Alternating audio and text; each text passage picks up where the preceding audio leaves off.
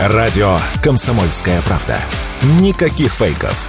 Только проверенная информация. Автоньюз. Совместный проект радио КП. Издательского дома «За рулем». Доллар уже по 93 рубля, а евро по 102. Насколько же теперь подорожают автомобили и как быстро это произойдет? С вами Максим Кадаков, главный редактор журнала «За рулем». Прогнозов, конечно, много. Кто-то говорит, что машины подорожают на 10%, причем сразу. Другие говорят про 15 и даже 20%. Но точно, конечно, не знает никто. Как минимум по той причине, что никто не может железобетонно спрогнозировать поведение рубля, даже Центробанк. Тем не менее, некоторые зависимости проследить можно и понять расклад на ближайшее время.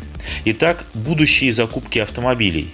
Их будут делать по текущему курсу рубля, без вариантов. Чтобы сейчас купить автомобиль где угодно, даже в Китае, сначала нужно за него заплатить.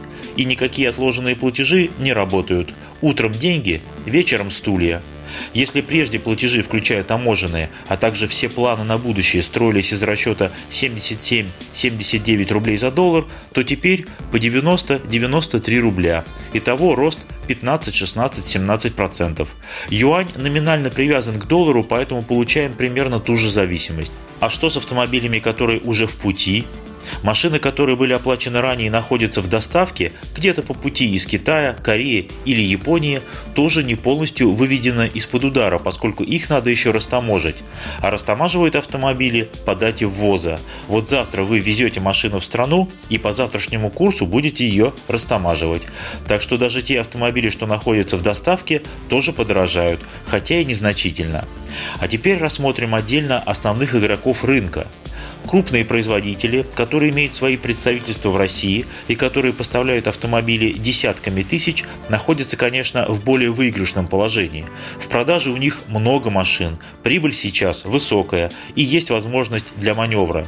Такие поставщики могут переждать какое-то время, не поднимая цены вовсе или проведя чисто символическое повышение, в надежде на то, что через некоторое время рубль действительно отыграет свое и ценообразование вернется в прежнее русло.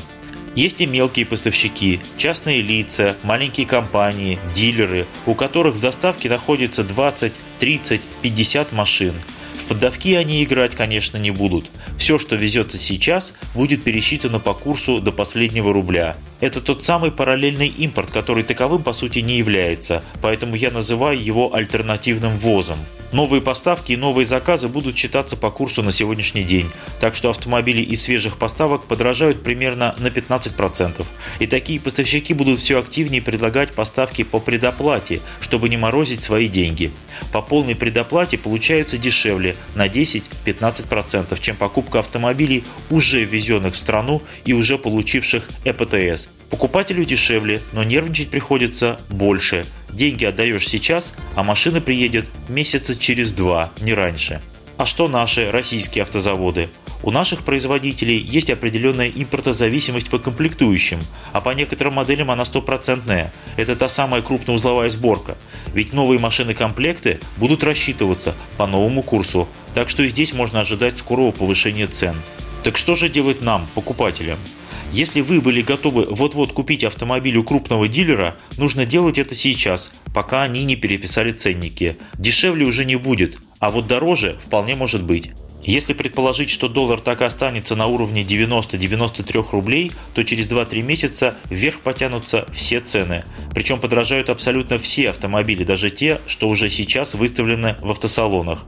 А за ними подтянутся вверх цены на свежие бэушки в хорошем состоянии. Если же за 2-3 месяца рубль вернется на прежние позиции, а это ниже 80 рублей за доллар, то заметного скачка цен на новые автомобили не будет. А пока все неплохо. Как говорится в графике, в первом полугодии было продано 400 тысяч новых машин. Если так пойдет и дальше, то в течение года будет 850 тысяч, как я предполагал еще в декабре. А если еще и рубль станет шелковым, то так и до миллиона можно дотянуться. А миллион новых проданных автомобилей по нынешним временам – это круто. Сейчас не 2013 год. С вами был Максим Кадаков, главный редактор журнала «За рулем». Не унывайте, еще поездим. Автоньюз. Совместный проект радио КП. Издательского дома «За рулем».